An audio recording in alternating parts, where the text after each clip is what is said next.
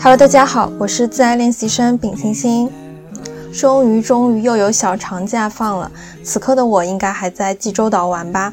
时隔三年出国，其实还是蛮兴奋的。这周呢，想给大家录一期比较轻松随意的主题，我甚至都没有写一个大纲，写一个稿子。今天这期呢是读写给我的信第二期。第一期节目呢是发在了不上发条播客里面，感兴趣的话可以通过 show notes 里的链接直接收听。我只记得上一期我读的是二零二零年三年之前写的信，全部都是和恋爱有关的话题。而这次呢，我将从二二年的九月份这封信开始读起，也是我开始第一份实习、第一份正式实习之后的第三个月。我猜呢是基本上全部都和工作有关吧。如果你喜欢这种读信的节目，也欢迎你给我写信哦。就当我是一个树洞，可以去抒发内心的一些表达欲，或者是跟我讲一些对你来说拧巴纠结的事情。我一向认为书写是可以疗愈自己的。当你把一些烦心的事情写下来之后，你可以当下就能感觉到，哎，我好像好多了。欢迎大家给我来信哦，可以发送到我的邮箱就可以了。邮箱的地址的话，也会放在 show notes 里面。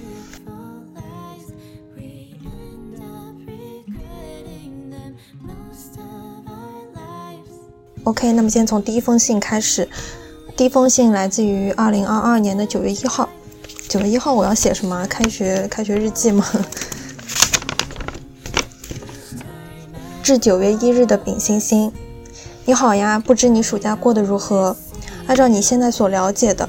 老戴应该都已经去了美国，不知你是否有遇到新的人？虽然这并不是必须有的。你和他真的没有再联系过吗？我知道现在的你肯定放下了，但还是好奇，问一问未来的你。我总觉得自己还是个孩子，背着双肩包穿梭在形形色色的人群里。我会成为大人吗？我会遇到成熟合适的大人吗？面对比我更大的人，我总会想起我的表哥。五岁的差距，总让我觉得像是有种长辈一般的尊敬感。我希望我们关系平等。你渴望爱情，但一定要擦亮眼睛。你条件好，性格好，人上进又温柔，应该多向上管理，去接触更优秀的人。有时候遇见了谁，是谁也说不清的。你可能会碰上对眼的一起工作的同事、实习生，但办公室恋情终究会影响工作本身的判断力。我也希望你对陌生人三思再三思。今天是六月十六日，阶段的第五天。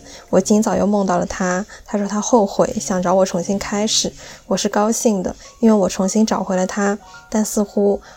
回头草这一件事我从未见过，那是我的一个念想，我仍旧会感到不甘，仍旧会有些失落和伤心，所以希望未来的你可以给我留一句话，告诉我你现在过得怎么样了，肯定早就不在乎了，然后的话就抱抱我吧。实习生活怎么样呢？是你所喜欢的吗？如果不喜欢也不必焦虑，你有的是时间思考自我，去改变赛道，你的工作能力、态度、冲劲。可都要拿出来呀！我相信你一定可以做好的。虽然变优秀不代表你可以更，虽然变优秀不代表你可以找到更好的对象，但一切随遇而安，或有适合你的，也适合对方的舒适的关系在的。加油呀！你的人生才刚刚开始。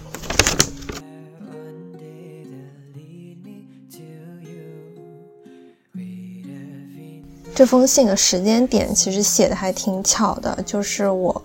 呃，自分手之后的那么几天吧，才会写下这一封信，而且是写给度过了一整个暑假之后的我。九月一号嘛，我没有想到的是，当初原来我还是一个会通篇继续写恋爱的一个女孩子。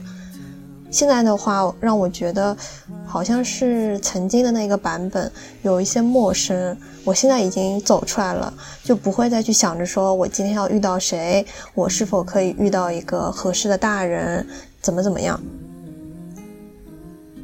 当你的生活趋于平淡之后，你就发现好像确实就不会再有任何的新关系的出现。生活就是这么平平淡淡的进行着。你去上班，你去学校里面，不会有什么新的事情、新的人产生。这种平淡会让我觉得很安心。虽然有时候依旧会说，哎，今天想谈恋爱，就像是今天看了春季露营，然后看到 P.O 他这么的温柔，然后在烤五花肉的时候，因为烤焦了，每十分钟都要用刀去刮一下上面的焦掉的皮的部分。就会觉得这个人好温柔，哪怕是一直在反复的做这样的事情，但是他也不会任何的抱怨，是一个情绪很稳定的大人。会觉得哎，真的很很想要这样子的男朋友，这样子的话。不过说也不会一下子脑袋一热，然后又去喜欢上谁了。这个时间段好像也过了很久很久了。之前的恋爱可能都会觉得我好像更喜欢这个人，从而我会委屈自己。不去在意对方的一些缺点等等，但是这些都是非常致命的，会去伤害到自己的一些事情。如果你发现说这个人好像情绪不稳定，总是会对你发火等等，你就应该及时的离开他，而不是说想要沉浸在这种恋爱里面的一些快乐的感觉，你就又痛苦，但是又快乐着，你自己也是有利所图在里面的。理性点来说，我现在应该不会再去冒险这样的关系了。首先，在一段关系开始之前呢，应该要擦亮眼睛，去看看对方是否合适。好像也变得更加物质了一点。我甚至也不知道如何在碰到一个陌生人之后，然后去问他这个问题。然后就直接问他你是哪里人？你家有房吗？你家有车吗？等等，显得我很物质。但我现在想来，如果对方，嗯。不是一个非常上进的人，我可以保证说，呃，如果他哪怕现在没有这些东西，但是他未来肯定是个潜力股这样的。其他的话，我其实都会考虑说家庭条件是否可以门当户对这件事。门当户对会让许多的事情变得很简单，不会说你们出去玩之后，然后因为这家餐厅很贵，你们就不愿意去吃，会委屈自己不去吃。金钱这件事有时候还是挺重要的。嗯，里面也提到说今天是戒断的第五天，然后又梦到他，又会觉得好像重新开始等怎么怎么样。现在回忆也都变淡了很多，好像也就没什么大不了的了。反正阶段是一个非常正常的一个阶段吧，就让自己痛苦的这么去经历去度过它，后面。在等到我去实习之后，我就发现自己变得稳定了很多，因为有不同的事情可以去做了。我爸呢也说，我只要忙了一些之后，我就不会胡思乱想。啊，工作上面也是的。我现在依旧觉得说，提升自己是非常重要的一环。包括我为什么做这个节目叫自爱练习生，我也在不断的学习自爱的过程当中。我甚至现在都无法想象，如果我在进入一段新的关系，我真的有很好的爱自己了吗？我真的有这个能力去爱别人了吗？好像我就没有这么个底气说出来这一句话。嗯，不过这个上天的安排肯定都是非常有原因的。我既然现在遇不到什么新的人，那肯定是因为说我正在经历在学习爱自己的这个阶段当中。那就这么平平淡淡的过日子呗，跟我一个人过也挺好的。最近我的关注力全部都花在了找工作，怎么样去秋招，或者是怎么样更好的实习，去增进我自己的工作能力等等一些事情上面，就不会再去想着说别的了。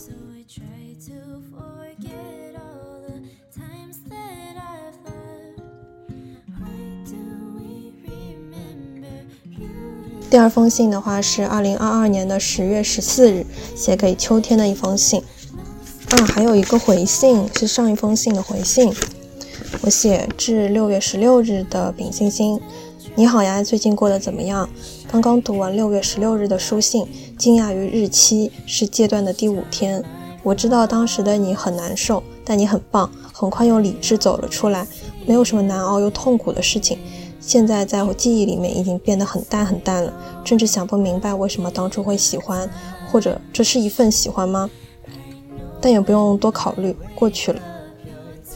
我知道你很难过，就哪怕在这个当下抱抱你吧，你会好起来的。我也很惊讶你竟字里行间里皆是爱情，而当我能意识到这点时，说明我的生活也不只有这些了。嗯，好棒好棒，给自己鼓掌。这说明这是我迈出自己是恋爱脑的一大步。至十月十四日的丙星星，今天实习正式满三个月了，你感觉怎么样呢？想不到更换赛道和选择如此重要，努力尝试了外企，努力尝试了哥以前完全不懂的标准，医疗器械、碳中和，不知不觉中你也成为了开拓眼界的人了。虽不知你的下一份工作在哪里，但是我相信你会做好，做得开心，起码不排斥。立秋过去几天，天一下子变凉了，开小车回来的路上，风吹得我手臂起鸡皮疙瘩。开学还有好远。做三休四的日子也要好好珍惜啊！渐渐爱上一个人的生活，凡事都能自己无负担的去做，但也因为异国的关系，它瞬间变远了，史上第一次呢。醒来之后，gap 的时间里面出门旅行，但似乎大家都在忙碌，没有人会为了我而去调整步伐。如果可以，那就太好了。我猜的哦，你现在肯定还是一个人，可能依旧和 XX 是聊天对象，但也只是快乐输出的窗口。最近感叹他对我的照顾和帮忙上心程度，都超过了那些说着爱我的人了。我很感谢他的这份好，希望你可以一直珍惜这份友谊。播客有重启吗？如果可以的话，就再试一次吧。我会期待你未来的模样，努力做着实习，为之后秋招做铺垫。当一个普通打工人又如何呢？也可以开心满足，在致力于自己幸福的路上，你可要一直努力下去。本想着有些写不下去了，但对未来的自己也要认真对待啊！我反倒希望你可以处于单身的状态，是自由的，也不用苦恼自己会爱上什么样的一个烂人，表明自己的眼光的差劲。之后有去长沙吗？希望你的旅行平平安安，可以顺利成行。没有什么很伤感的事、痛苦的事情。在今天，在这个阶段和上次比，我已经情绪十分稳定了。记得好好生活、运动、三餐、睡眠。和戴老师的三年应该怎样度过呢？无从而知了。工作两年的我，肯定跟现在的自己完全不一样吧？变成熟的大人了，除非在爷爷奶奶面前。记得开心，做自己喜欢的事情。别忘了二十日的芭蕾。嗯，就是提醒自己那一天有一场芭蕾舞要看。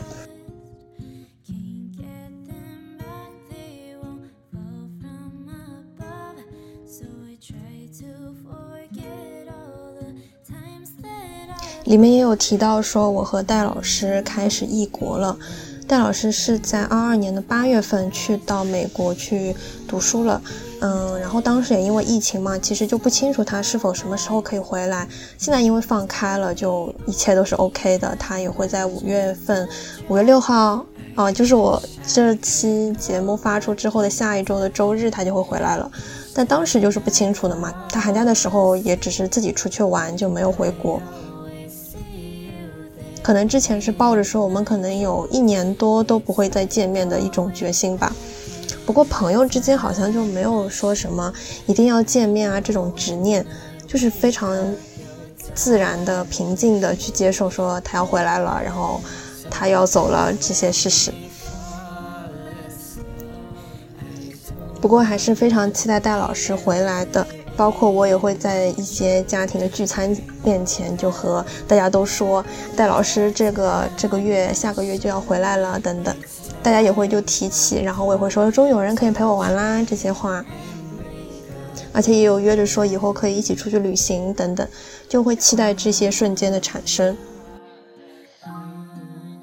而在戴老师他去美国那段时间，前面的几个月也是我的一个脱敏期，因为美国和中国它有十二个小时的时差嘛，很多时候就是我在白天，他在晚上，我刚刚。清醒过来了，然后他可能就要睡觉了，包括下午的时间，他是肯定不会在的，因为都是凌晨三四点钟他在睡觉。因此，我本来是一个对他有非常多表达欲的人，我无论发生什么事情，基本上都会和他讲。有时候就是自己干着自己的事情，然后发现了一个很有趣的点，就会想着说拿起手机跟他去倾诉，然后去告诉他这个有趣的事情，都已经成为了一种习惯。而且我跟戴老师是从小学一年级就关系很好的朋友，一直到现在这个习惯一直存在。嗯，但是他走了之后那段时间呢，我就好像不太适应这种节奏。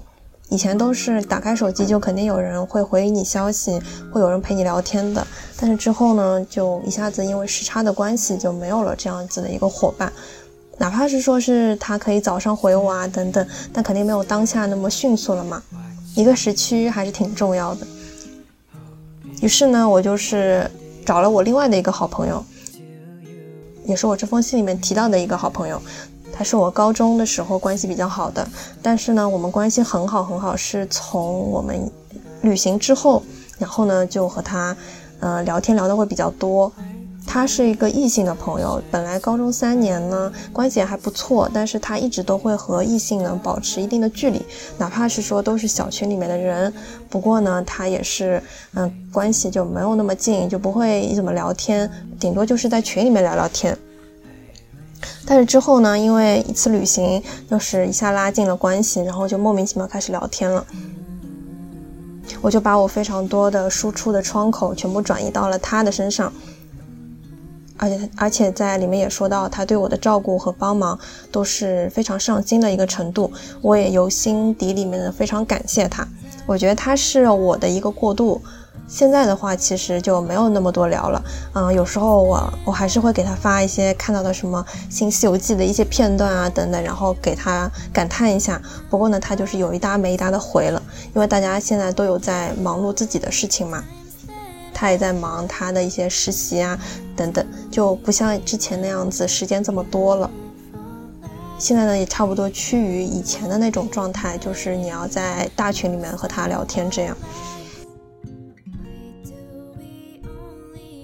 不过我当时非常感谢他的一点就是他会陪我玩游戏，我们就会玩糖豆人嘛。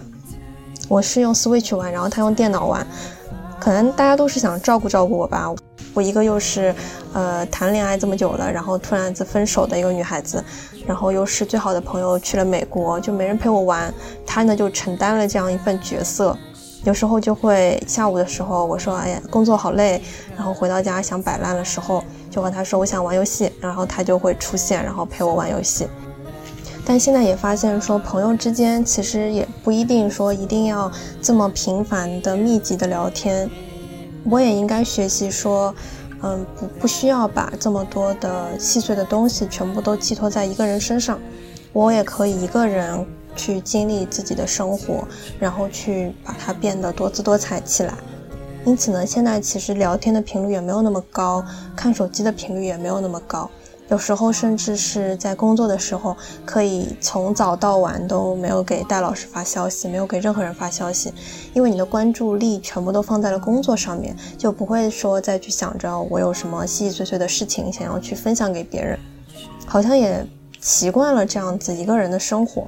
因此，我会把这段时间称作是。过渡期、脱敏期是一个从依赖恋爱对象逐渐变成了依赖朋友，再到可以独自一个人生活这样一个阶段。现在呢，基本上就是处于一个人，然后没有什么太多的分享欲，但是也能过得很开心，过得很自在充实，不去期待任何人的一个消息的出现，一个非常自洽的状态。当然，如果遇到了一些很有趣的东西，还是会给戴老师分享的。天天有时候发个十几二十条也是很有可能的，不过就是看状态了。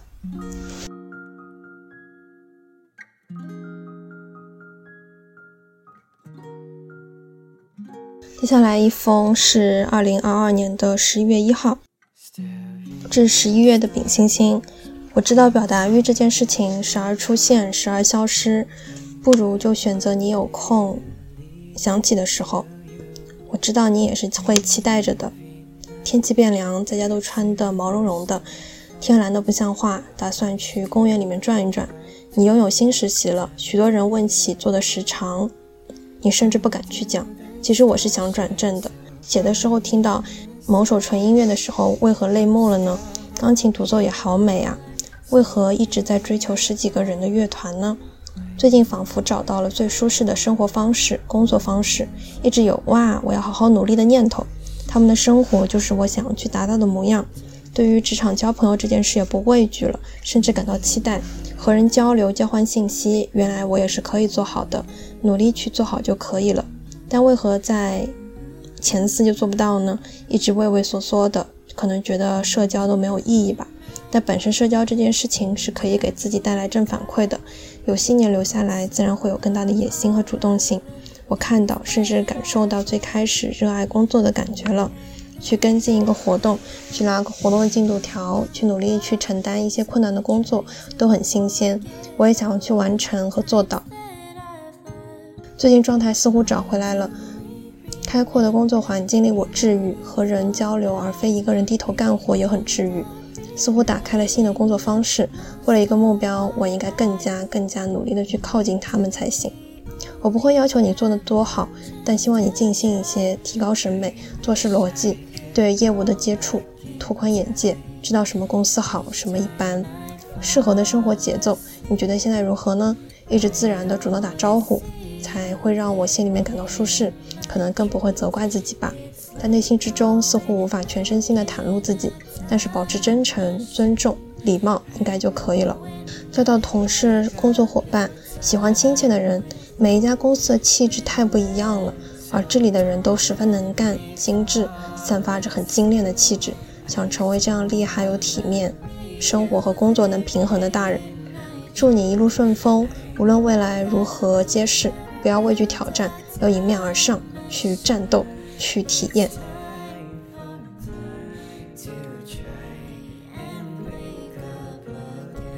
这是我刚刚进入一个新公司去开启我的新一段实习的那段时候，就会发现和前一段实习挺不一样的。首先一点就是在社交上面，之前那段实习呢，大家基本上除了中午午休的时候会有一些聊天等等，其他时候呢都是埋头苦干干自己的事情，在自己的工位上面就不会聊天。但是现在的这份工作呢，会更加的自由。嗯，就是工作环境也会更加的明亮和开阔，可能人的状态也会因此变得不太一样，然后与人与人之间的交流就会显得格外的重要。之前的那份实习呢，我只需要和我的领导去对接就可以了，领导下发活，然后我就把它做完就行了，也只是在微信上面去沟通。但是后面到了新的公司之后，就发现很多事情都是需要你主动去问的，你要跟不同的同事、不同部门、不同职责的同事。去问到你各种你想要的东西去做交流。一开始进这家公司之后呢，就是接了个任务，我们要写三篇新闻稿。然后我领导其实也是刚刚新官上任嘛，就做的也是有一些小小的匆忙。我在第一天还是第二天的时候就接到什么活是，领导跟你说你需要去找某某人去要一下工作，要一下稿子，去催一下他们。那都要写邮件嘛？写邮件都是因为是外企，写邮件都是用英文的。当时就不知道怎么样去催人家的一些东西，然后要去写。对于现在的我来说，其实有时候沟通也是一件我需要心里面打鼓的事情。不过说这才是工作的一个常态吧。你需要和不同的人去沟通，去增进你沟通的一个能力。与人打交道是不可避免的一件事情。有时候你在一个地方待久了之后，你就不会觉得说它哪里有多好。但是现在看这封信之后，我还是发现，嗯，好像不同的公司它确实是有区别的。现在我觉得非常正常的一些事，可能对于当初第一份实习的我来讲，是一个非常大的进步。那段时间甚至有转意的一个趋势，就变得易了很多。也会在里面提到说和人社交会让人觉得很开心，会有给自己带来正反馈等等。现在呢，基本上又是回归一个独处自闭的一个阶段了。嗯，对于同事来说，其实你也有一个新鲜感的。你作为一个新鲜的人出现在这样一个团队里面，大家自然呢会多问你几句等等。那你上班久了之后，大家也只是觉得嗯你是一个同事，然后顶多就问问你最近学校过得怎么样啊等等，就随便的寒暄几句。以前觉得说和同事吃饭会变得很自然，会约很多很多不同的人，交到不同不同的同事，而且会去认识部门里面所有的人，和他们进行一个交流，认识他们。但现在也发现说，也不是谁都会和我有交际的。那没有交际也没有关系，就嗯平平淡淡的过吧。新鲜感之后，总归会趋于一个平淡的嘛。但我发现我还是会对于，嗯，一份理想的工作是很有憧憬的。我希望我可以成为一个专业度更高的大人，在工作能力上面，在专业性上面可以得到锻炼，而且可以获得工作生活的平衡。那这一件，那这件事情其实也是建立在你的能力为王的事情上，你可以去处理好你的一些工作。现在已经是四月底了，嗯，马上感觉就是要投入秋招了，也希望说自己可以顺顺利利的去度过这个阶段，可以找到一份让我觉得很好的工作。当然，我自己前期的努力也是非常重要的，最近也有在计划着一些许多的任务，嗯，因为是个贼人嘛，就是非常早的就开始计划了。我希望我可以踏踏实实的这样子走下去。也不会去畏惧每一个面试的瞬间，像是什么，如果哪个外企他需要全英的面试，甚至说要求你可以现场做个即时性的演讲，做一些 AI 的英文面试等等，你都可以做好。我希望你可以成为这样的人。我明明知道说自己畏惧的点在哪里，但是还不去做，有时候确实是会被自己的一些惰性打败。不过，我还是不希望我在我正式开始秋招之后变成了一个被动的人。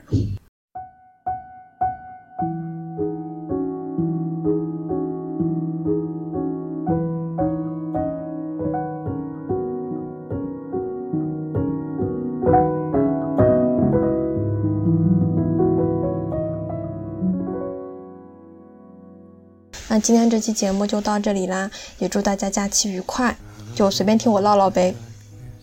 同时，你也可以在网易云音乐、QQ 音乐、苹果 Podcast 搜索“自爱练习生”找到我。欢迎你在苹果 Podcast 里给我打分。目前也已经开通官方微博喽，会发一些日常还有碎碎念。直通车可以在播客公告里面直接点击。如果想加入听友群的话，请添加微信小助手，不上发条的拼音加一二零三，备注听友群即可。期待与你下期再见，祝你健康，祝你幸福，拜拜。Living color and every kind of beautiful noise. Children of glory, fallen with one fell choice. They chose their story and chaos for one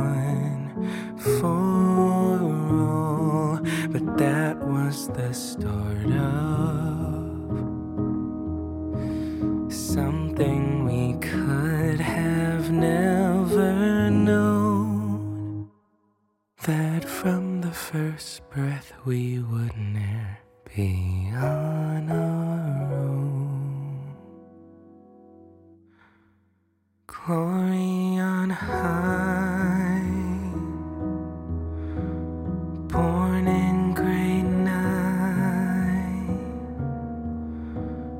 coming.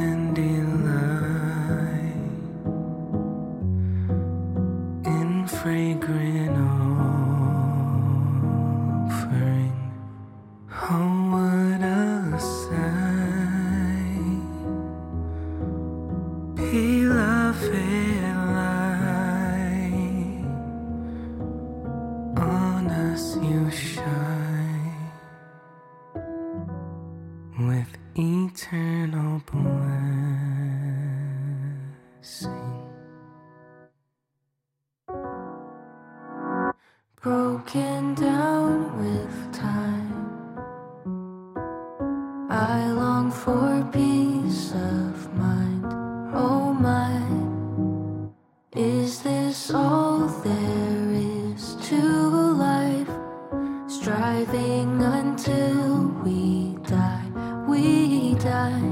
Cause this doesn't feel